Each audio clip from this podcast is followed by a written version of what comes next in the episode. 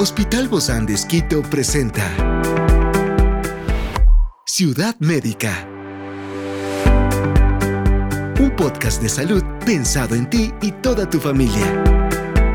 Hoy tenemos a una experta para hablarnos sobre el frío, causa resfríos, mitos y realidades sobre esto. Se trata de la doctora Mercedes Silva, otorrinolaringóloga del Hospital Bozán de y hoy está aquí, en este encuentro de Ciudad Médica. Yo soy Ofelia Díaz de Simbaña y estoy súper contenta de disfrutar este podcast de Ciudad Médica en este mundo tan apasionante de la salud.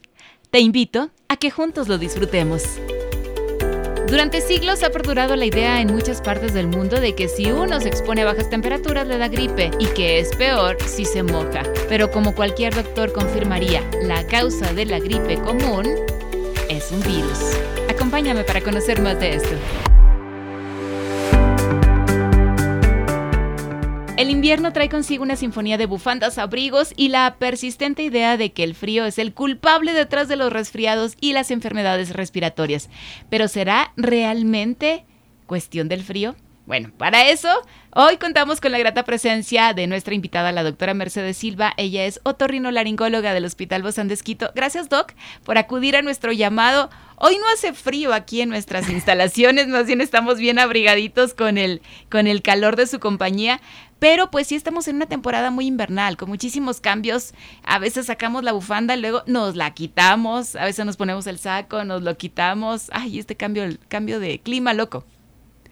Gracias, Ofelia, por la invitación. Bueno, si ahora estamos de una época de frío, toca estar prevenido, llevar siempre su, chaquetita extra por cualquier cosa, unas capas, una sombrilla. Y claro, hace calor también, entonces toca sacarse las capas y estar más fresco. Sí. Hay una relación y esto, esto yo creo que todos quienes somos papás y quienes no también, siempre decimos cúbrete, cúbrete, cúbrete. ¿Hay alguna relación real entre la exposición al frío y la probabilidad de contraer un resfriado o una enfermedad respiratoria, Doc? Bueno, no necesariamente solo el frío. El frío lo que hace es que altera seca las mucosas, demasiado frío, seca las mucosas nasales y también puede alterar la funcionalidad de la mucosa de la nariz y del sistema respiratorio. Por lo seco hay que unos, está. por lo seco que está, hay unos pelitos, digamos así, que se llaman cilios, que esos pueden alterarse. Esos cilios en la nariz, en la faringe, en la tráquea, ayuda a mover el moco, digamos Ay, así, que, y como a barrer. ¿Se paralizan entonces un poco? Entonces con estos, con el frío, con la sequedad, como que estos pelitos de estos cilios ya no, ya no barren bien, se quedan como Ah, más, Medios tiesos. más tiesos y el moco comienza a acumularse y vienen los problemas. Ah. Ay, sí hay algo de relación, pero no solo eso, ¿no? También otro tipo de, de- de problemas en la comunidad, los contagios, la gente que está con el sistema inmune bajo. Entonces se puede sumar varios, varios problemas. Obviamente el frío sí, sí es una de las causas, el, el cambio brusco de temperatura, digo más que el frío frío. Claro. Porque en el frío uno ya se sabe que tiene que estar arropado, pero si por ejemplo estás, eh, estás en la casa en una chaquetita, una camiseta y sales de golpe al, a- afuera y está lloviendo, ese cambio brusco puede afectar a las mucosas nasales y a estos cilios. Claro, se ponen como nosotros, ¿no? Así, como Sí, se, sí, sí. se entumen con el frío. Entonces, Doc, realmente la bufanda sería no para el cuello, ¿no? Sino para la parte de la nariz, para Sí, calentar o sea, para parte. calentar esa parte, sí, en algo tiene que ver, ¿no? Y ayuda, Pero ayudaría ayuda, muchísimo sí, sí. también la mascarilla, que de la cual ya, ya no bueno, la saber mascarilla mucho. un poco no tanto para esa parte, sino para si, si ya estás contagiado, protegerte. Experiencias excepcionales son el motor que nos anima a trabajar por la salud integral de nuestros pacientes. Expresamos el amor de Dios para dar prioridad a la vida por sobre todas las cosas. Seguimos con nuestro compromiso, la seguridad del paciente. Hospital Bozán de Esquito, a la gloria de Dios y al servicio del Ecuador. Ahora, ¿qué medidas de prevención son más efectivas, Doc, para, para evitar enfermedades respiratorias durante estos meses de frío? Estamos hablando ahora en diciembre, quizá en enero también, considera- considerando que el frío no es el único factor implicado aquí. Claro, bueno, al ser, al no ser el único factor, igual hay que tratar de hidratarse adecuadamente. Eh, si hay en la comunidad virus, o sea, en los colegios, en las escuelas, contagios, eh, protegerse con la mascarilla, lavarse las manos, porque muchos resfriados, gripes se contagia por las manos. Entonces hay que hacer un adecuado lavado de manos, una hidratación necesaria, eh, vitamina C que ayuda con estos, estos cilios, con las mucosas. Y claro, los cambios bruscos de temperatura es lo que más dan problemas, porque cuando uno ya sabe que está frío, frío, ya tiene que estar con una buena chaqueta, arropado, ¿no? Igual con los pies tienen que no andar descalzo porque también el, estar eh, pisando una superficie helada, fría, también puede provocar problemas. Entonces siempre hay que estar caliente, digamos, en ese sentido. Todo contribuye a que tu sistema inmunológico esté protegido cuidarse del frío, tomar vitamina C, hidratarse adecuadamente, una alimentación equilibrada, especialmente a base de frutas que contengan vitamina C. Hay dentro de eso, Doc, hay algunos mitos relacionados con el frío y las enfermedades respiratorias que, que ustedes bien nos pueden o desmentir o aclarar. Por ejemplo, cuando tomamos alguna bebida caliente y siempre decimos ese tecito caliente o la famosa sopa de pollo. Bueno, la sopa de pollo sí tiene una proteína que ayuda bastante a recuperar esas mucosas. ¿Por el agua o por el pollo? No, por la proteína del pollo. Del pollo. Sí, sí, sí, no por el agua.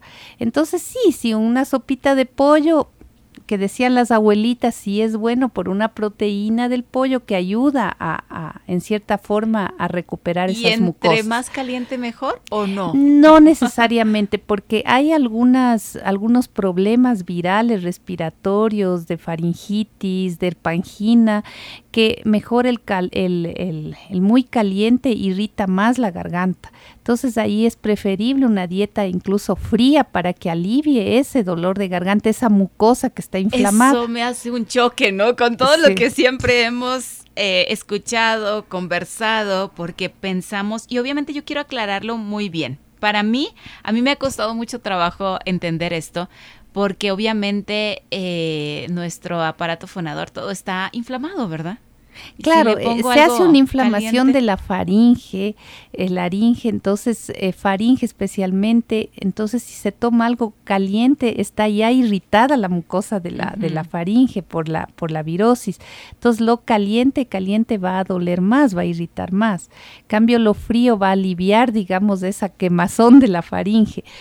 Ahora, esto del tecito caliente puede ser más en el sentido de abrigo que al tomar algo caliente, no hirviendo, eh, a uno le abriga un poco. En esa parte sí se puede dar, pero no es que el té caliente ya le va a curar la, faringitis o la gripe. Debería entonces ser tibio, ni siquiera caliente, sí, ¿no? Hidratarse es lo importante, una buena hidratación, tibia, un tecito. Ciudad médica. Ahora, el caliente en sí es para el frío, o sea, para abrigarse, pero en una faringitis viral eso no, no va a ayudar porque va a doler más, va a irritar más. Y, por ejemplo, Doc, estos también, vamos con algunos de estos mitos, ¿no? Que hay en estas temporadas. El hacer gárgaras con estos líquidos a veces muy abrasivos para la garganta.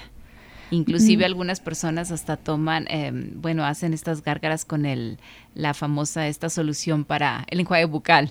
No, eso no es bueno porque, por ejemplo, los enjuagues bucales, como les digo a los pacientes, son enjuagues bucales para dientes, no son para la mucosa de la faringe. Entonces eso puede irritar más y puede alterar la flora e incluso ahí dar algún problema bacteriano, porque altera la flora bacteriana normal que tenemos en nuestras mucosas. Entonces, nada de gárgaras con estos eh, irritantes que son para la boca ¿ya? Máximo, la idea de la gárgara es hidratar, entonces es preferible mejor tomar agüita, eso le va a hidratar, porque si también la gárgara hace muy fuerte y está con una laringitis, el hecho de carraspear muy fuerte le va a afectar más a su laringe en caso de que esté el paciente con una laringitis, es decir, ronco. Ciudad médica. Hay esas famosas recetas del jugo de naranja ese famoso refresco gaseoso que no se puede mencionar y todo no. O sea, el mito puede ser, ¿por qué? Porque le hidrata y con la hidratación mejora.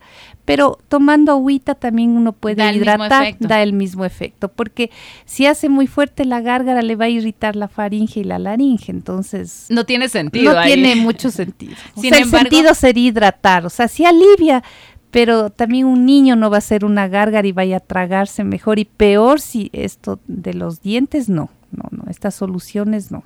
Ni el alcohol, porque también se no, usa. No, no, no, no, para nada. Y imagínese, le quema. No, no, nada de estas cosas. Porque a veces se tienen alivio las personas y dicen, esto me mejoró. Ya, le alivia porque en cierta forma, hagan mal o hagan bien, les hidrata les hidrata la garganta y alivia. Entonces, por eso el agüita.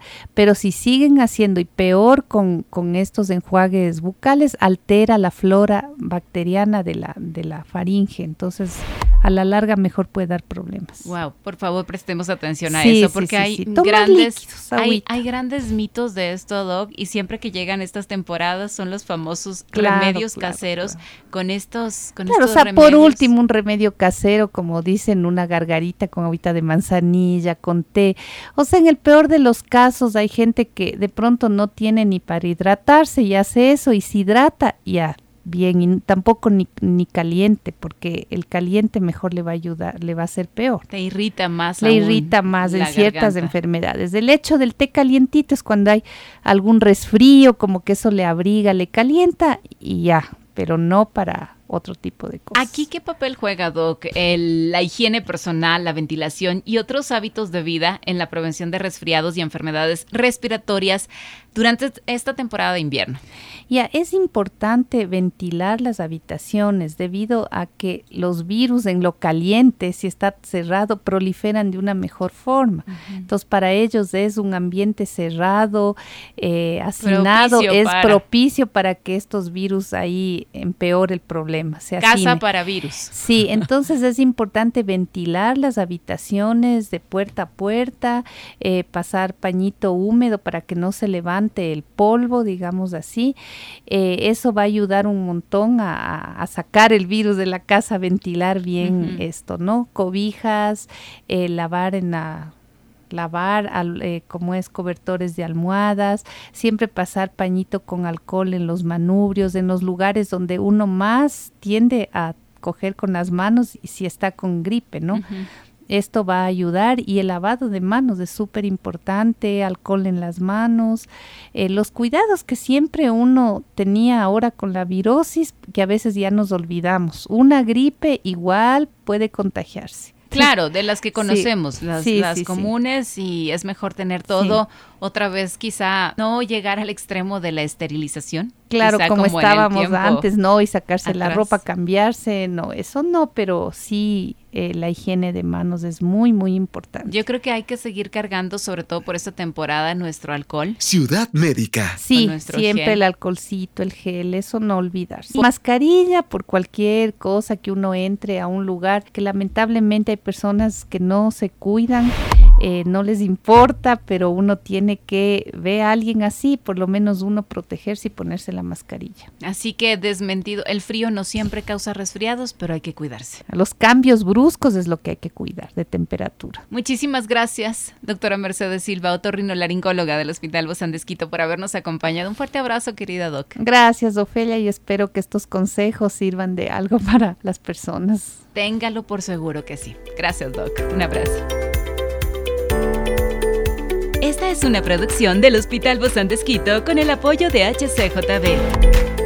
Encuentra este podcast de salud en las redes sociales como Spotify, SoundCloud y todas las plataformas digitales. Gracias por acompañarnos en este capítulo de Ciudad Médica, un espacio para tu salud. Hasta la próxima.